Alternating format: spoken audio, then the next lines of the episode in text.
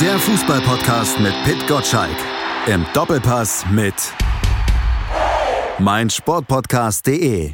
Herzlich willkommen zu einer neuen Ausgabe vom Fever Pitch Podcast hier auf meinsportpodcast.de. Mein Name ist Malte Asmus und bei mir der Mann, der euch täglich von Montag bis Samstag um 6.10 Uhr mit dem kostenlosen Fever Pitch Newsletter und allen relevanten Fußball-News versorgt. Hallo Pit Gottschalk.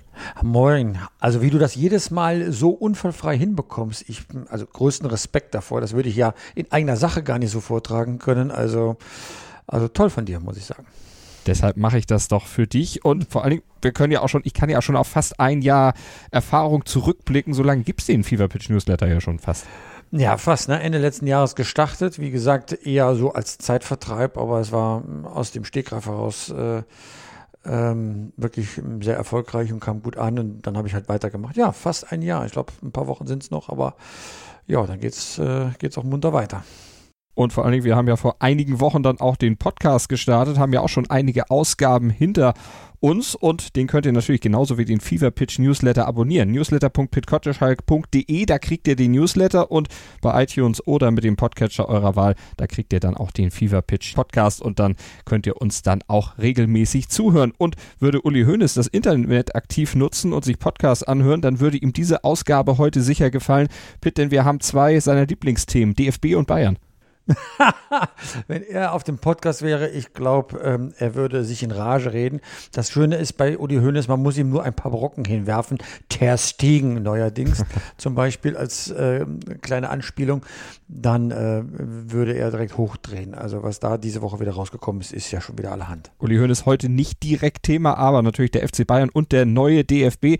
Denn da tut sich ja einiges dann noch in dieser Woche. Neuer Präsident wird gewählt. Fritz Keller wird ins Amt geholt und damit verbunden sind beim DFB dann auch noch umfangreiche Strukturreformen. Sprechen wir gleich ausführlich zu und dann geht es eben um den FC Bayern. Um Niklas Süle zum Beispiel, der sich bei Amazon Music zu seiner Entwicklung geäußert hat und die sich ihm bietende Chance beim FC Bayern, wie er selbst sagt, ergriffen hat. Und er hat selber dann auch noch gesagt, und die Chance musst du dann nutzen. Wenn du die dann auch nicht nutzt, dann bist du selber schuld.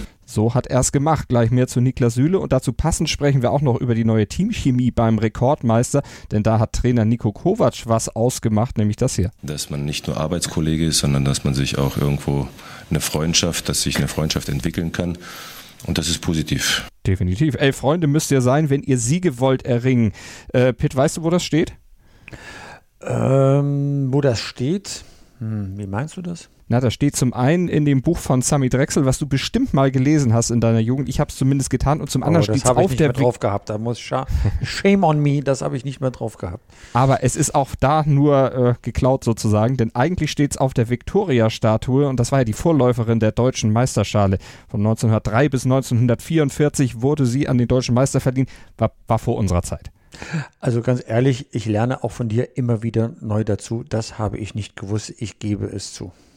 So soll es doch sein. Da befruchtet man sich hier im Podcast einfach mal gegenseitig. Und nach einer kurzen Pause fangen wir dann auch an und starten durch mit dem Fever Pitch Podcast am heutigen Tag und schauen auf dem DFB. Mein Sportpodcast.de ist Sport für die Ohren. Like uns auf Facebook. Der DFB, unser erstes Thema im FIFA Pitch Podcast mit Malte Asmus und natürlich mit Pitt Gottschalk. Und Pitt beim DFB, da tut sich in dieser Woche einiges. Fritz Keller, der wird ins Amt gehoben, der wird der neue Präsident. Es wird natürlich erwartet, dass er dann auch gewählt wird als einziger Kandidat. Ist das eigentlich auch zu erwarten? Ja, natürlich ist das erwarten. Also diesmal ist man ja ganz anders vorgegangen bei der Kandidatensuche. Ähm, der DFB hat eine Unternehmensberatung, einen ähm, einen Headhunter eingeschaltet und der hat zunächst einmal das Profil ermittelt, wonach man suchen sollte. Und dann kam man auf einen einzigen Kandidaten, der ein paar Fähigkeiten mitbrachte. Einmal, dass er weiß, wie man einen Verein führt, wie man auch sparsam mit Geld umgehen kann. Jemand, der auch an der Basis, sprich im Amateurlager beliebt ist und trotzdem Respekt auch von den Profiklubs ganz oben ähm, verdient. Das war Fritz Keller, äh, wirklich sehr wohl gelitten. Und als er vorgestellt worden ist vor wenigen Wochen bei der DFL Haupttagung mit ähm, den DFB-Landesverbänden im, im Nachbarhotel, war man sich doch sehr schnell einig, mit einem Votum zu sagen, jawohl, das ist unser Mann. So ein bisschen Kritik kam aber trotzdem auf. Es wurde gesagt, äh, es war nicht besonders demokratisch, dass man eben diese Findungskommission eingesetzt hat und am Ende nur ein Kandidat letztlich dabei rausgekommen ist. Was sagst du dazu? Nein, also ich halte das ganz ehrlich für Quatsch. Natürlich ist das demokratisch, weil die Delegierten, die wählen, sind ja selbst demokratisch gewählt, sind also repräsentativ unterwegs, so wie der Bundestag ja auch repräsentativ gewählt worden ist, um anschließend den Bundeskanzler oder die Bundeskanzlerin ähm, zu wählen. Und es stand ja jedem frei, bis zum 31. August einen eigenen Kandidaten ins Rennen zu schicken. Was man brauchte, war eben einen Verband, nämlich am besten den eigenen zur Unterstützung äh, zu gewinnen. Wer das nicht getan hat, darf sich jetzt nicht äh, beschweren, dass dieser Kandidat rausgekommen ist. Ich finde das sehr, sehr professionell, so mit der Agentur äh, Zehnder umzugehen. Das ähm, hat ein Verband schon einmal getan und zwar ziemlich genau vor ähm, etwas über einem Jahrzehnt, nämlich die DFL, als man einen neuen Präsidenten für die Bundesliga suchte. Äh, Werner Hackmann war gestorben und man kam über dieses Verfahren damals auf Reinhard Raubal. Er ist nicht nur lange da geblieben, er hat die Bundesliga geprägt und ist damit auch zu Recht zum Ehrenpräsidenten ähm, gewählt worden. Also so schlecht scheint das Verfahren zu sein. Nur immer Kritik zu üben, äh, um Kritik zu üben, halte ich jetzt auch für falsch. Er hat jetzt erstmal die Chance zu beweisen, dass er ein guter Präsident ist. Und ich sage auch ganz klar, schlechter als der Vorgänger kann er gar nicht mehr werden. Also ganz egal, er wird eine bessere Präsidentschaft äh, haben. Und zuletzt hatte man mit den äh, Vorgängern ja ich sage es jetzt mal vorsichtig, ein bisschen Pech. Mhm. Jetzt kommt einer, der über ein sehr strukturiertes Verfahren reingekommen ist.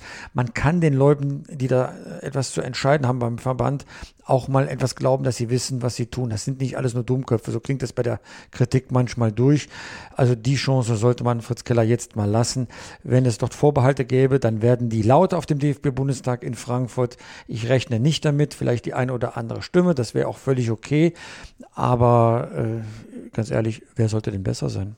Das ist die große Frage. Vor allen Dingen, äh, du hast gesagt, äh, die Fußstapfen der Vorgänger sind nicht besonders groß. Nur einer von fünf DFB-Präsidenten in diesem Jahrtausend schied überhaupt nur nach vollendeter Amtszeit aus dem Amt. Man hat beim DFB ein bisschen draus gelernt. Also man erwartet von Fritz Keller natürlich eine ganze Menge, aber man hat sein Amt auch ein bisschen verändert. Im Grunde seine Kompetenzen beschnitten, kann man das sagen? Man hat den gesamten DFB verändert. Das ist ja genau, warum man diese, ähm, äh, diese Headhunter eingeschaltet hat. Man hat gesagt, wie müssen wir eigentlich diesen Verband aufstellen, damit er zukunftsfähig ist. Es ist ja tatsächlich ein großes Dilemma, was dort ähm, äh, stattfindet. Äh, man hat einerseits die Amateure, die bilden die Mehrheit im gesamten Verband, ähm, sollten also auch zu ihrem Recht kommen. Gleichzeitig sind die zu Pferde der Liga äh, im Profibereich zu finden, die Nationalmannschaft und auch die Interessen der äh, Bundesliga-Clubs. Und ich habe zufällig bei äh, Spiegel ein altes Interview aus den 80er Jahren gehört vom HSV, damaligen HSV-Präsidenten Klein. Der hat das damals thematisiert, diese, dass diese Kluft zu unglaublichen Schwierigkeiten führt, also diese Kluft zwischen Profifußball und Amateursport und dass äh, er eigentlich eine Lösung haben möchte. In der Folge ist daraus die DFL entstanden und jetzt zieht der DFB nach und möchte sich so aufstellen, dass man den Bedürfnissen, den berechtigten Bedürfnissen des Amateursports gerecht wird, gleichzeitig aber auch die Bedürfnisse im Profibereich anerkennt. Heißt ganz konkret, man wird die Nationalmannschaft mit diesem Profisportsektor ausgliedern in eine GmbH, sodass der DFB als eine gemeinnützige äh, Institution erhalten bleiben kann. Das hat natürlich auch ein paar steuerrechtliche äh, Gründe, warum man äh, so vorgeht, aber tatsächlich wird man der, der Realität damit auch etwas ähm, äh, gerechter. Fritz Keller wird diesen Amateurbereich innerhalb von Deutschland ausfüllen mit seiner ganzen Persönlichkeit als Unternehmer, der also auch weiß, wie die Leute denken, wie es in der Provinz oder auf dem Land oder sag mal im äh, Bereich des, der unteren Sportligen zugeht, äh, bestens, bestens sich auskennt. Ähm, sein Stellvertreter. Rainer Koch wird als Vizepräsident für das internationale Geschäft zuständig sein. Ich traf ihn kürzlich in Paris, auch äh, als UEFA-Abgeordneter beim Spiel Paris Saint-Germain gegen Real Madrid. Auch in den Kommissionen der UEFA und der FIFA soll er wieder altes Gewicht äh, einbringen. So ist dann, sagen wir mal, die eine Seite dann aufgestellt und im Profibereich, so wie man hört, wird Generalsekretär Curtius mit dem Nationalmannschaftsdirektor Oliver Beerhoff, hm, sagen wir, die richtigen Weichen stellen, damit das Ganze dann auch im Profibereich zukunftsfähig ist. Da gibt es ja genug Themen, äh, mit denen man sich dann auch mit Uli Hoeneß dann äh, streiten kann. So, und in dieser Konstellation äh, macht es total Sinn, einen Mann wie Fritz Keller zu installieren. Ob er deswegen dann auch ein guter Präsident äh, sein wird, weiß man nicht. Er gibt aber sein Lieblingsamt auf, nämlich das Präsidentenamt beim SC Freiburg, um Präsident des DFB zu werden. Wer das tut, hat auch Großes vor. Definitiv, das hat er und das werden wir natürlich dann auch beäugen, auch kritisch beäugen. Jetzt gibt es morgen auf dem DFB-Bundestag dann auch noch was Neues von Oliver Bierhoff. Du hast eine kleine Überraschung mitgebracht. Du weißt schon ein bisschen was, was da passieren wird. Naja, es wird ein bisschen untergehen und ich hoffe nicht zu sehr. Aber wir haben ja schon oft thematisiert, äh, dass wir uns Sorgen machen um die Nationalmannschaft. Ja, da gibt es manchmal so schöne Rückschläge, beispielsweise das 2 zu 4 gegen die Niederlande, ein Streit mit Bayern München, ob die Nationalspieler abgestellt werden sollen oder nicht. Das ist eine Geschichte, die von Sportbild diese Woche rauskam. Uli Hoeneß hat da wohl mit gedroht und wollte später das ein bisschen ähm, relativieren. Wie macht man das mit den Vermarktungserlösen und kommen eigentlich genug Jugendspieler nach, um sag mal, die etablierten Spieler herauszufordern und irgendwann abzulösen. Und er wird eine Rede halten, von der verspreche ich mir einiges und ich bin ganz gespannt, wie die ankommen wird, weil er wird grundsätzlich werden, worauf der deutsche Fußball ähm, sag mal, ähm, sich beschränken oder fokussieren soll. Und er hat da in, seinem, ähm, in seiner Rede äh, einige Passagen eingebaut, die, äh, auf die bin ich ziemlich neugierig. Ich kenne die Rede inzwischen, man hat sie mir äh, zukommen ähm, lassen und da macht er schon ein paar Befunde, was schief läuft im deutschen Fußball. Dazu gehört, dass man vielleicht den Schwerpunkt im Nachwuchsfußball, in der Nachwuchsförderung zu sehr auf Ergebnis und mannschaftlichen Erfolg äh, gerichtet hat. Und er mahnt eigentlich an, dass man wirklich mehr Bolzplatz-Mentalität in die Ausbildung äh, bringt. Er stellt dazu ein paar unangenehme Fragen. Wie bilden wir unseren Fußballnachwuchs so aus, dass er das Zeug zum Weltmeister von morgen hat? Wie schaffen wir optimale Voraussetzungen, um Spieler wieder mit echter Bolz, Bolzplatz-Mentalität und spielentscheidenden individuellen Fähigkeiten heranwachsen zu sehen? Wie bilden wir Trainer und Experten aus, die frühzeitig den Anforderungen des internationalen Spitzenfußballs gerecht werden? Also ich finde, da trifft er mit diesen Fragen schon den Kern. Nur Fragen sind das eine, welche Antworten hat er darauf, wird das andere sein. Das ist ein Prozess. Er baut die DFB-Akademie in Frankfurt äh, mit Herrn Haupt, jemanden an der, an der Spitze, der viel Kompetenz mitbringt. Naja, aber wie wir das ja im Fußball immer gelernt haben, was zählt, ist auf dem Platz. Er sieht ein paar Probleme darin, dass ähm, man zu mannschafts- und ergebnisorientiert äh, spielen lässt, dass die Talente äh, meist zu wenig entwickelt werden und zu wenig Freiräume haben, sich auf dem Platz auszutoben. Also wer zu diesen Feststellungen kommt, der hat zumindest einiges begriffen. Jetzt müssen nur die richtigen Maßnahmen daraus abgeleitet werden. Und das verspreche ich mir vom DFB-Bundestag in Frankfurt. Wenn du diese Rede dir vor Augen hältst und mal äh, vom, vom Inhalt und auch von der Art der Darstellung mal vergleichst mit dem, was Bierhoff im letzten Jahr nach dem WM-Debakel öffentlich geäußert hat, da wurde ihm ja vorgeworfen, dass er sich mit seinen Äußerungen sehr von der Basis entfernt hat, dass es alles sehr, sehr wirtschaftlich äh, geprägt war, wie er das Ganze gesagt hat. Äh, mit von Shareholdern gesprochen und eben sehr abgehoben vom normalen Fußballfan, vom normalen DFB-Mitglied. Äh, hat er auch da ein bisschen gelernt? Wird er ein bisschen, ich sag mal, volkstümlicher und äh, allgemeinverständlicher? Ja, ich habe vielleicht unter Umständen eine Minderheitenmeinung. Ich, mir ist ja durchaus bewusst, dass Oliver Bierhoff im, im gemeinen Volk nicht besonders äh, beliebt ist, weil er schon auch als Spieler nicht, äh, sag mal, zu denen gehört hat, mit denen man glaubt, ein Bier trinken gehen zu können. Ich hatte immer seit, und jetzt inzwischen dann auch seit äh, vielen Jahren, einen guten Zugang zu Bierhoff, weiß, wie er denkt und mir persönlich äh, setzt das überhaupt nicht so zu. Mich stört das gar nicht, äh, wie er sich da ausdrückt, solange eben die Inhalte richtig sind. Und von mir aus soll er über, von Shareholdern reden, das gehört nicht zum Fußballvokabular, aber ich weiß, äh, was er meint und ich weiß, dass er Gutes im Schilde führt. Ähm, und das ist ja auch ein Grund, äh, warum er rund um die Nationalmannschaft einen solchen Kokon gebaut hat, der immerhin zu einem Weltmeistertitel geführt hat. Dass dann auch mal etwas schief geht, damit hat er nicht gerechnet, damit habe ich nicht gerechnet, ja. Und äh, dass es dafür auch kein Beispiel gibt, kein Vorbild gibt, wie man damit umgeht, wenn man zum ersten Mal in der DFB-Geschichte in der Vorrunde einer Weltmeisterschaft ausscheidet. Äh, man sehe es ihm nach. Nein, ich sehe ihn nicht ganz so kritisch wie andere. Wie gesagt, vielleicht ist das auch eine Minderheitenmeinung ähm, von mir. Aber diese Kraft aufzubringen, etwas Neues aufzustellen, das heißt, das zu erkennen, auch gegen Widerstände eine Akademie durchzudrücken, finde ich erstmal ähm, großartig und, und zukunftsweisend. Äh, und so wie ich mich oft über, seinen, über diesen Präsidenten vorher aufgeregt habe, über Herrn Grindel, so hat er sich mit Sicherheit auch über diesen Herrn Grindel aufgeregt, weil er ihn auch zu oft ausgebremst hat. Das ändert nichts daran, dass er trotzdem gute Gedanken hatte und hat.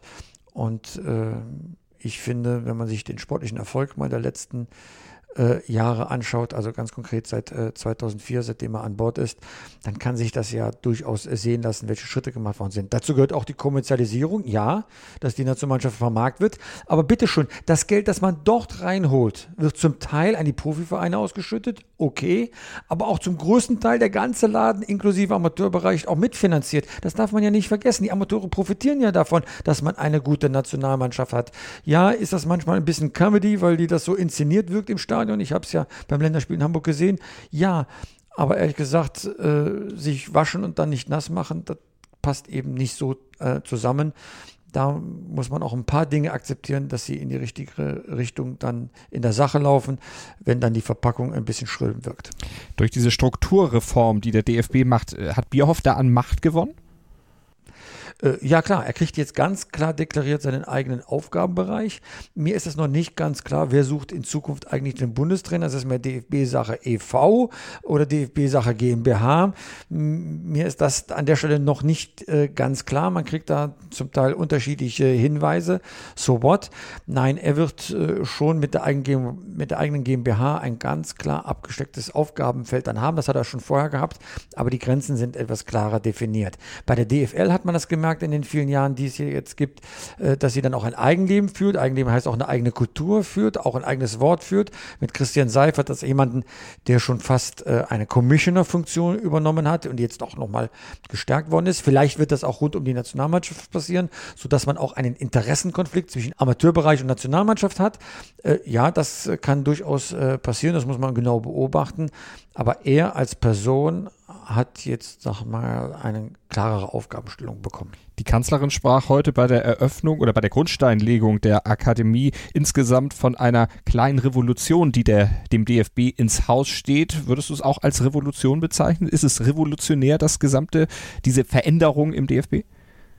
Also das gesamte Wissen des deutschen Fußballs nicht in den Landesverbänden zu horten und dort auch in einen Wettbewerb untereinander äh, zu treten, ist erstmal als Gedankengang neu. Es also zu zentralisieren also die, in, die, in eine DFB-Akademie ist äh, herausragend. Andere Nationen, Nationen machen es vor, dass man dieses Wissen bündelt und dann entsprechend zusammen nutzt und ausbaut.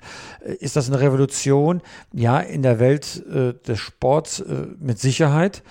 Ähm, weil das eigentlich nicht dem deutschen Charakter der Dezentralisierung entspricht. Dort ist alles föderal aufgestellt. Mhm. Das ist eben dann äh, nicht föderal, sondern äh, zentralisiert und mit jemandem, der dann auch einen strengen Blick darauf hat. Die Franzosen waren sehr erfolgreich damit, die Engländer sind zunehmend erfolgreich damit. Ähm, ich würde mir eine solche Zentralisierung eher im Bauwesen äh, wünschen, damit auch mal so ein, ein, Flughafen in Berlin eröffnet werden kann und da nicht Dilettanten im Landesverband dann immer nur äh, äh, rumwurschteln. Ja, äh, jetzt macht man es im Fußball zumindestens. Äh, ja, Ne, aber auch da kann ich den Leuten nur auf den Kopf gucken. Ob das nachher auch zu besseren sportlichen Erfolg führt, weiß ich nicht. Bisher waren wir ganz erfolgreich. Äh, das heißt, äh, ich kann mir das sehr gut vorstellen. Wissen tue ich es auch nicht. Schneller fertig werden als der Berliner Flughafen wird die DFB-Akademie sicherlich. Da, glaube ich, können wir wirklich von ausgehen. Und da sind wir mal gespannt, was da am Ende bei rumkommt, was dann auch der DFB-Bundestag noch für weitere Ergebnisse dann für uns bereithält. Wir werden auf jeden Fall drüber berichten. Du wirst im FIFA Pitch Newsletter das Thema sicherlich auch noch weiter aufgreifen. Wir machen eine kurze Pause und dann greifen wir das nächste Thema auf. Dann schauen wir nämlich auf Niklas Süle, den ja, Abwehrchef beim FC Bayern. Ein Mann, der jung zu den Bayern kam und sich innerhalb kürzester Zeit ja schon fast zum Unverzichtbaren in der Abwehr dort eingespielt hat. Gleich bei FIFA Pitch hier auf meinsportpodcast.de. Die komplette Welt des Sports. Wann und wo du willst. Auf meinsportpodcast.de. Willkommen bei meinsportpodcast.de.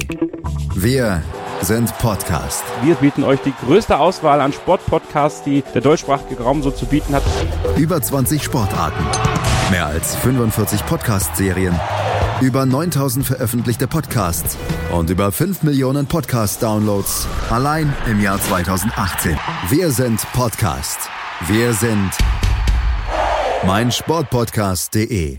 FIFA Pitch auf mein Sportpodcast.de mit Pit Gottschalk und mit mir mit Malte Asmus und wir schauen auf unser zweites Thema in der heutigen Ausgabe, kümmern uns um Niklas Süle, der bei den Kollegen von Amazon Music ein Interview gegeben hat. Das könnt ihr dort auch in voller Länge hören oder wenn ihr mit eurer Alexa dann einfach mal den Befehl reinruft, Alexa, spiel das neueste Bundesliga-Interview, dann kriegt ihr es auch auf die Ohren. Wir haben ein paar Auszüge für euch auf jeden Fall, sprechen über Niklas Süle und Niklas Süle, als er vor wenigen Jahren, so lange ist er noch nicht bei Bayern, von Hoffenheim kam, hast du gedacht, dass er sich so schnell durchsetzen wird beim deutschen Rekordmeister, dass er eine Chance hat, dort tatsächlich zu einer Stammkraft zu werden? Wenn ich ganz ehrlich bin, nein. Ähm, ich habe gedacht, da holen sie einen Spieler, der den Kader so ein bisschen auffüllt, so als Backup. Äh, Boateng war ja natürlich eine Institution in der Innenverteidigung. Später mit äh, Mats Hummels äh, war ja klar, wenn da so zwei Weltmeister äh, vor dem Tor alles dicht machen, wo soll denn äh, Niklas Süle spielen? Man weiß ja von ihm, dass er in der Jugend mal im Sturm gespielt hat. Äh, habe ich gedacht, vielleicht wird er so ein bisschen verschoben zwischen Sturm und, und Abwehr, so wie man das mit Javier Martinez irgendwann mal mal gemacht hat, dass er ein, auf der Sechserposition spielt. Und dann wurde, stellte sich aber relativ schnell heraus, äh, dass er die beste Mischung dieser beiden Innenverteidiger ist. Er ist schnell, er ist groß, er ist, hat, hat eine Übersicht und vor allem, er ist so unfassbar jung, sodass er eine Zukunft vor sich hat. Also diese Position auf dem Innenverteidiger, äh, in der Innenverteidigung, das, das hat er sich verdient und erarbeitet und äh, man muss im Nachhinein sagen, völlig zu Recht. Und er selber hat damit gerechnet, dass er die Chance durchaus hat. Das hat er bei den Kollegen von Amazon Music erzählt. Wir hören mal kurz rein. Ich wusste, dass ich äh, die Qualität habe, mich mal hier in diesem Verein durchzusetzen. Und da ist es mir dann auch egal gewesen, wer vor mir ist. Weil du musst immer an dich selber glauben und wissen, was du kannst und was nicht. Ich habe relativ früh meine Chance hier bekommen. Und die Chance musst du dann nutzen. Wenn du die dann auch nicht nutzt, dann bist du selber schuld.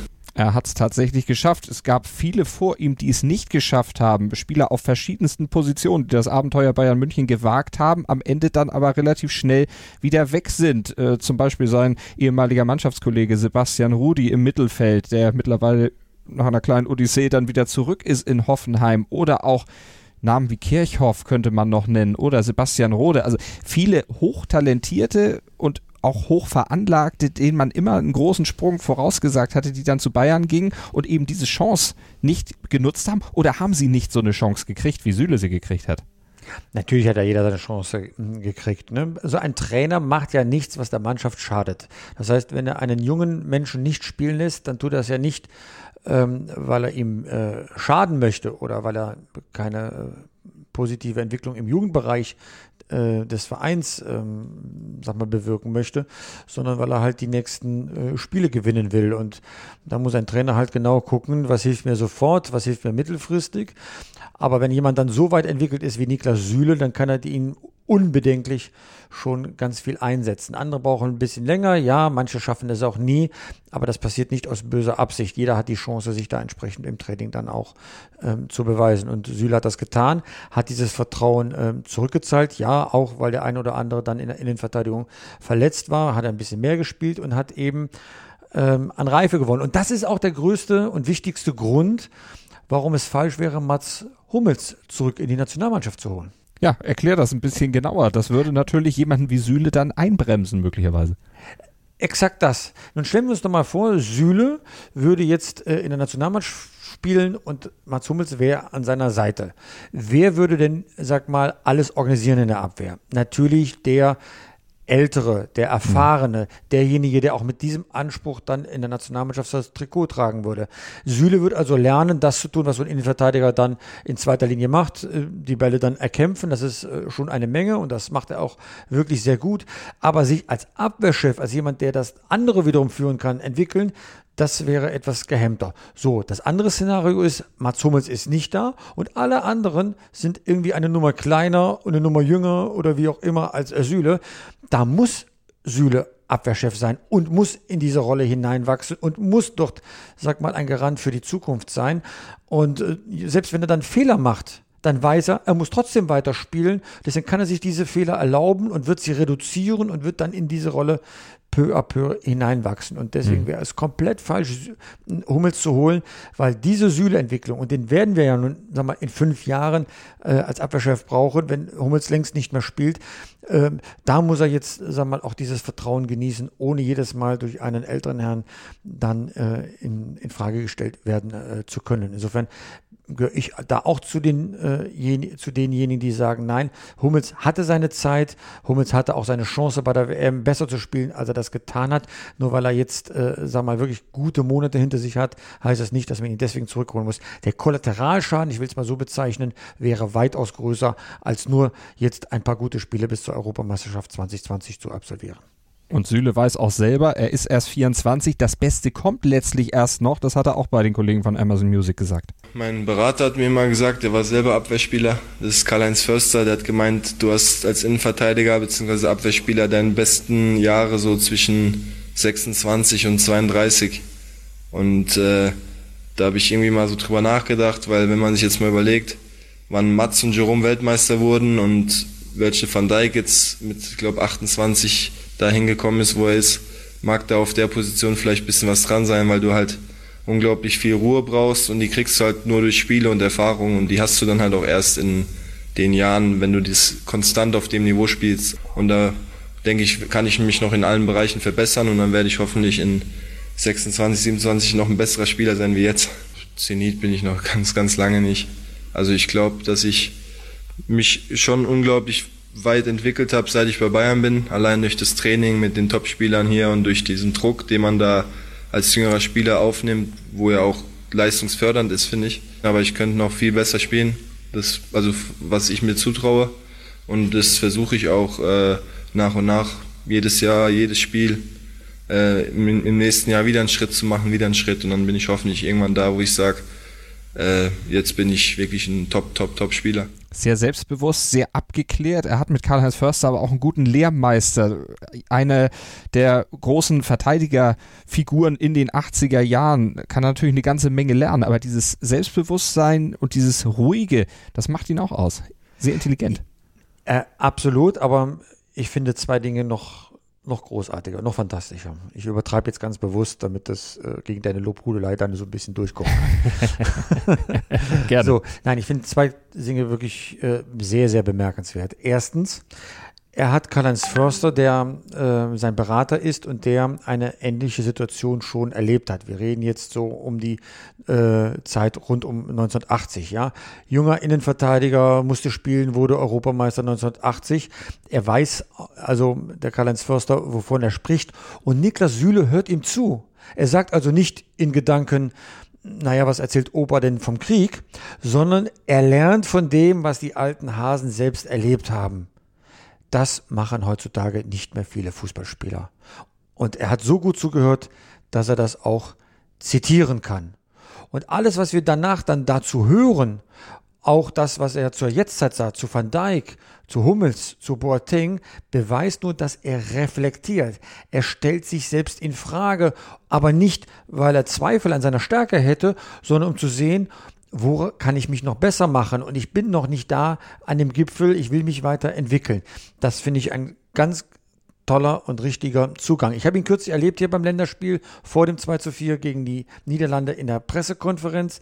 Ich habe einen jungen Mann erlebt, der dort saß und über seine Schwächen so reden konnte, dass er daran arbeiten möchte. Er nannte zum Beispiel das äh, eigene Offensivkopfballspiel. Ähm, er verglich das dann mit dem von ähm, Virgil van Dijk, Europas besten äh, Fußballer laut UEFA war. Und dass er sich das abgucken könnte, wie bei Standardsituationen Van Dijk nach vorne geht und für Gefahr sorgt und tatsächlich auch noch äh, Tore macht. Die Bayern haben es ja selbst erfahren müssen äh, in, in der Champions League, als sie mhm. ausgeschieden sind. Also äh, das ähm, Süle über so etwas nachdenkt, zeigt seine ganze Klasse und wir werden ihn äh, noch in der Blütezeit seiner Karriere äh, erleben, denn auch das hat er noch, das ist schon der vierte Punkt, äh, erzählt, seitdem er bei Bayern München spielt, hat er nicht eine einzige Trainingseinheit verpasst. Er war nie verletzt toi, toi, toi, ich klopfe jetzt hier mal auf den Tisch, dass das so bleibt. Das zeigt auch noch, dass er körperlich sehr, sehr robust ist. So, warum sollte man einem solchen Mann, der offenbar so gesegnet ist, der neue Abwehrchef zu werden, jemanden vorsetzen, der ihn klein hält? Das macht keinen Sinn.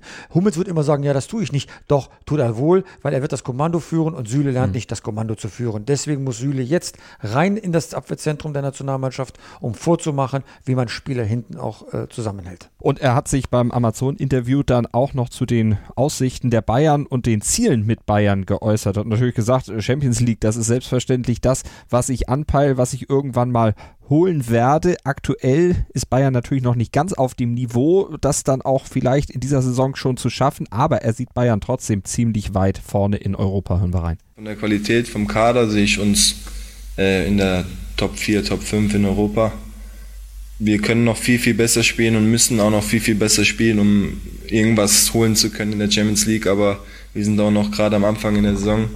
Und dafür hat es aber auch schon, ja, haben wir auch schon gut, sehr gute Spiele gemacht, sehr gute Phasen gehabt. Also die erste Halbzeit in Leipzig, das war, glaube ich, mit das beste Spiel, wo ich selber gespielt habe von Bayern, so viel Kontrolle, wie wir hatten. Das müssen wir, wenn es geht, 90 Minuten äh, und jede Woche auf den Platz bringen, aber es sagt sich immer so leicht. Ne? Da sagt er im Grunde auch das, was sein Trainer Nico Kovac heute auf der Pressekonferenz vor dem Spiel gegen Paderborn gesagt hat, genau daran eben zu arbeiten. Diese Phasen im Spiel, wo man Dominanz ausstrahlt, möglichst zu verbreitern, um dann eben auch noch stärker zu werden. Auf welchem Punkt siehst du die Bayern aktuell? Würdest du auch sagen, Top 4 ist das schon? Nein, also ich glaube nicht, äh, dass sie Top 4 in Europa sind. Das würde ja bedeuten, dass sie ins Halbfinale einziehen. Da kann man immer reinkommen, aber ich glaube, schon aufgrund der wirtschaftlichen Situation und der Stärke und der Überlegenheit der spanischen und englischen Mannschaften ist das ein bisschen vermessen, zeigt aber nur, äh, sind wir schon beim fünften Punkt, was für Süle spricht, dass er dieses Mia San Mia Gefühl der Bayern verinnerlicht hat. Also der ist definitiv beim FC Bayern angekommen, wenn er so dann äh, entsprechend spricht. Aber hat natürlich in einem Punkt recht. Sie haben jetzt große Stars, die sind eingespielt und ähm, haben mit Coutinho auch jemanden äh, dazu geholt, der eine besondere Qualität reinbringen kann. Aber das haben wir schon oft jetzt äh, thematisiert, muss ich jetzt nicht wiederholen. Wenn jetzt aus dieser Klasse von Einzelspielern eine Mannschaft wird, und dafür gibt es ja ganz gute äh, Signale, dann wird Bayern natürlich mhm. eine dominante Rolle spielen, in Deutschland sowieso und vielleicht auch ähm, in, den, in den Gruppenspielen der Champions League, in den ersten äh, K.O.-Runden. Aber direkt in die Top 4 zu kommen, da muss noch ein paar, müssen noch ein paar Sachen mehr zusammenkommen, dass das äh, tatsächlich auch erreicht wird. Ja, Da sollte man vielleicht auch mal die Ansprüche ein bisschen zurückschrauben. Natürlich äh, erwartet jeder von Bayern München das Triple zu holen. Das ist in 500 Jahren halt genau einmal passiert, nämlich 2013. Ja, ähm, Und so oft hat Bayern München dann trotz der Klasse und auch äh, der herausstechenden Klasse in Europa äh, den, die Champions League nicht gewonnen. Also ähm, mal ein bisschen mit den Füßen auf dem Boden bleiben. Ähm, dass Süle selbst, ähm, sagen wir Ambitionen äußert, Top 4, Top 5 in Europa, finde ich völlig in Ordnung. Aber unsere Aufgabe als Journalist ist ja, das ein bisschen einzuordnen und, äh, zu, und gegebenenfalls zu relativieren. Und das tue ich in diesem Fall auch. Du hattest eben gesagt, äh, dass die Mannschaft zusammenwächst. Da gibt es auf jeden Fall Zeichen, die darauf hindeuten, dass die Teamchemie stimmt. Und das ist auch was, was Nico Kovac auf der Pressekonferenz dann bestätigt hat. Der hat sich nämlich zur Teamchemie geäußert und dazu, dass diese Chemie wirklich sehr, sehr gut zu sein scheint. Wir hören rein. Wir nehmen das im Inner Circle war das ähm, die Chemie, wie man so schön sagt, die stimmt. Es sind wirklich tolle Neuzugänge dazugekommen. Die Jungs, die schon länger dabei sind, äh, haben die Neuzugänge wirklich fantastisch aufgenommen. Man sieht letzten Endes, wenn die Jungs auch miteinander etwas unternehmen. Jetzt, wie Sie schon sagten, auf der Wiesen, beziehungsweise vielleicht auch nicht auf der Wiesen woanders. Das zeigt, dass man nicht nur Arbeitskollege ist, sondern dass man sich auch irgendwo eine Freundschaft, dass sich eine Freundschaft entwickeln kann. Und das ist positiv. Wir lachen viel, aber wir arbeiten auch sehr konzentriert und ich finde, dass bis zum jetzigen Zeitpunkt die, die Mannschaft einen sehr guten Eindruck macht, sowohl auf dem Platz als auch neben dem Platz. Ist das eine neue Qualität der Bayern? Also man hat ja vor dem letzten Jahr dann auch sehr viel gehört, dass da in der Kabine nicht alles wirklich gestimmt hat. Jetzt scheint es ja sich komplett in eine andere Richtung zu entwickeln. Scheint ja aktuell keiner dann wirklich unzufrieden zu sein, wenn man das so hört. Naja, ähm, die Ergebnisse stimmen gerade und äh, dann ist natürlich alles Friede, Freude, Eierkuchen. Wie es um die Mannschaft bestellt ist, wird man dann merken, wenn sie halt nicht gut spielt. Letztes Jahr hatten sie diese Phase, äh, wo ziemlich viel Murks auf dem Rasen fabriziert worden ist. Ne? Da war auch noch die Stimmung schlecht. Das hängt also kausal immer äh, voneinander ab. Und äh, dass man zusammen auf die Wiesen geht, um Bier zu heben, das machen sie jedes Jahr, egal wie es um die Mannschaft steht, ist auch noch kein Indiz. Für mich sind es tatsächlich diese kleinen Momente, wie der Moment, als Robert Lewandowski den Elfmeter Coutinho, Felipe Coutinho überlassen hat. Ähm, die sprechen Bände. Weil ein solcher Torjäger macht das nicht. Er sammelt jedes Tor, um auch sicherzustellen, dass er der beste Torjäger der Saison wird. Und dass er das tut, äh, das hat er ganz bewusst erstens als Signal ähm, getan und zweitens dann als Signal auch darüber geredet hinterher, um aller Welt zu zeigen, das Verhältnis untereinander ist von einem Miteinander und nicht von einem Gegeneinander äh, geprägt. Und äh, das finde ich schon ziemlich bezeichnend und solche Signale haben auch äh, eine Aussagekraft. Ähm, aber wie gesagt, äh, sollten sich die Ergebnisse verschlechtern, warum auch immer, dann zählt das auch alles nicht mehr. Dann äh, ist der Survival-Modus schon eingeschaltet. Aber gerade Lewandowski, der ja natürlich, du hast es gesagt, seinen eigenen Vorteil sucht, natürlich Stürmer ist, die Torjägerkrone ha oder Kanone haben will, aber der auch ja in den letzten Jahren immer mit Wechseln kokettiert hat, auch immer öffentlich mehr oder weniger klar dann auch zum Ausdruck gebracht hat oder sein Berater das eben getan hat, dass da durchaus andere Interessenten sind. Mit dieser aktuellen neuen Vertragsverlängerung hat er da jetzt komplett Ruhe reingebracht? Ist er da auch mit sich im Rein, dass er sagt, okay, nee, Real Madrid, das ist überhaupt kein Ziel mehr oder ein anderer großer Club. Bayern München, was er ja auch neulich in einem Interview auf FCB TV, glaube ich, gesagt hat, wo er gesagt hat, als ich dieses Trikot trug, da habe ich das erste Mal das Gefühl gehabt, zu einem bedeutenden Club zu gehören. Auch wenn das jetzt aus dem Verein 1 TV kam, da muss man dann sicherlich das auch noch ein bisschen relativieren. Aber ist das ein neues Gefühl für ihn? Ist er mit sich jetzt im Reinen, auch bei Bayern zu bleiben und zu sein? Also bei einem Fußballspieler gibt es äh, meistens zwei Aggregatzustände. Entweder ich will woanders hin, dann verhalte ich mich entsprechend. Dann bin ich ein Getriebener, dann bin ich unruhig, äh, da will ich mich, sag mal, in den Vordergrund drängen und dann trete ich auch gegenüber meinen Mitspielern und in der Öffentlichkeit ganz anders auf. Es gibt nicht viele Leute, die das, ähm, sag mal, in irgendeiner Weise voneinander abkoppeln könnten. Er hat das schon mal getan, damals Borussia Dortmund. Er wusste, äh, in einem Jahr gehe ich zu Bayern München und hat dann äh, dieses letzte Jahr dann wirklich sehr, sehr gut gekickt für äh, Borussia Dortmund. Aber jetzt, da die Zukunft ungewiss war und er immer wieder, wie er zugegeben hat, zu Real Madrid wollte, äh, war er ein Getriebener. Jetzt hat er eine Entscheidung getroffen, vielleicht sogar treffen müssen, weil Real Madrid kein Interesse mehr hat, mhm. dass er bei Bayern München bleibt. Und äh, das verschafft ein bisschen Ruhe. Er weiß, er wird jetzt hier bleiben, die Familie fühlt sich wohl, ist dann mit der Familie in, in München auch gut, gut aufgehoben. Und äh, dann kriegt man schon, ne, da muss man kein Küchenpsychologe sein, eine innere Ruhe. Und die strahlt er aus und die zeigt er dann auch, wenn er einem Mitspieler den Ball beim Elfmeterpunkt gibt. Und das hat er eben im Falle von Coutinho getan, dem damit natürlich auch ein Zeichen gegeben und ihn auch letztlich willkommen geheißen auf dem Platz und in der Mannschaft. Und Kovac, der hat sich dann auch zur Leistungsstärke seiner Mannschaft zum aktuellen Zeitpunkt geäußert. Also ich finde, dass ähm, klar diejenigen, die jetzt etwas später gekommen sind, ja, wie, Philippe beziehungsweise auch, I, auch Ivan, ähm, auch ähm, Mika. Das braucht vielleicht noch ein wenig, aber ich finde von Spiel zu Spiel, eigentlich äh, schon fast von Minute zu Minute, verstehen die Jungs sich besser. Gerade die zwei Erstgenannten haben jetzt in den letzten zwei, drei Spielen auch wirklich gut performt. Man sieht, dass sie absolut ähm, integriert sind in der Mannschaft, dass sie ihre Qualitäten auch einsetzen können. Und wir müssen es jetzt noch verstehen, dass wir das ähm, über die gesamte Spielzeit. Das ist meistens nicht möglich, dass man 90 Minuten dominiert, aber wir müssen zusehen, dass wir aus 60, 70 Minuten dann äh, vielleicht äh, ja, 80 machen. Das ist unser Anspruch, das äh, müssen wir schaffen. Wir müssen zusehen, dass wir die Spiele, die wir in Führung gehen, dass wir sie schneller ausbauen, die Führung, dass wir dort noch mehr an Sicherheit bekommen. Daran arbeiten wir. Wir sind auf einem guten Weg, aber mit Sicherheit noch nicht ähm, am Ende. Nee, in der Bundesliga ist man aktuell Zweiter, zwei Punkte hinter Rasenballsport Leipzig. Das möchte man natürlich mindestens noch aufholen und in der Champions League dann auch ein bisschen was reißen. Was glaubst du denn, was ist gegen Tottenham drin? Oh, das ist ja immer so eine äh, äh, so ein bisschen ein bisschen, bisschen raten, ja. Also Tottenham hat jetzt ganz eigene Probleme nochmal, haben sich schön blamiert diese Woche mhm. ähm, und werden sich jetzt äh, rehabilitieren wollen. Ähm, äh, äh also das Tippspiel, mein Bundesliga-Tippspiel zeigt mir ja äh, nun wöchentlich, dass ich besser nicht tippen sollte. ich tendiere jetzt wieder nach dem letzten Wochenende Richtung Platz 400 von 1000. Ähm, aber sag mal, ein saftiges Unentschieden wäre ja schon, wäre ja schon, glaube ich, ganz gut braucht brauchbar. Solides Mittelfeld im Tippspiel. Kannst du doch eigentlich glaub, an der Stelle nochmal Werbung machen. Kann man sich eigentlich noch anmelden jetzt zu diesem Zeitpunkt der Saison? Ja, äh, klar kann man sich anmelden. Wir werden noch ein paar schöne Preise, äh, einfach Kicktipp, Fever Pitch äh, mal im Google-Suchschlitz eingeben. Ja. Wir werden ein paar schöne Preise noch ausschreiben. Also das lohnt sich von Trikots bis zu Eintrittskarten. Also da gibt es schon die ein oder andere Überraschung.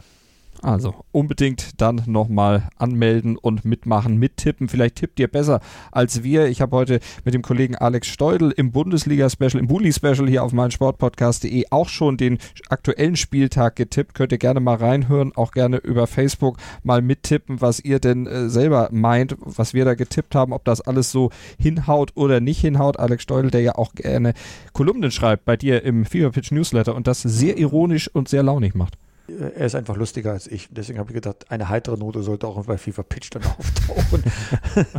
also, ne, das muss ich leider zugeben. Manchmal bin ich zu ernst und äh, zu sachlich, aber äh, so äh, ist das eine ganz gute Aufgabenverteilung. Du bist ja auch lustiger als ich. Insofern äh, bin ich nur von lustigen Menschen um. um Gewisse Themen brauchen Ernst gut. und brauchen auch die heitere Seite. Und wenn sich dann beide, es wäre ja nicht auszudenken, wenn wir, wenn wir beide nur Bier ernst wären oder wenn wir beide total lustig wären, dann wird es irgendwann albern werden hast du vollkommen recht, kann ich so unterschreiben. Und ich glaube, dann würde das auch keiner hören wollen. Ansonsten, wenn ihr es gerne hört, dann empfehlt es doch auch weiter, unseren Fever Pitch Podcast. Abonniert ihn, gebt den Tipp, den Fever Pitch Podcast zu abonnieren, gerne weiter über iTunes oder den Podcatcher eures Vertrauens oder ihr könnt ihn natürlich auch auf meinsportpodcast.de direkt hören. Abonniert den Fever Pitch Newsletter unter newsletter.pitgottschalk.de. Da könnt ihr das tun, dann werdet ihr schon morgen früh um 6.10 Uhr dann nicht geweckt, aber auf jeden Fall, wenn ihr wach seid, auf eurem Handy gleich mit den aktuellsten Fußball-News versorgt. Und da wird in der nächsten Woche,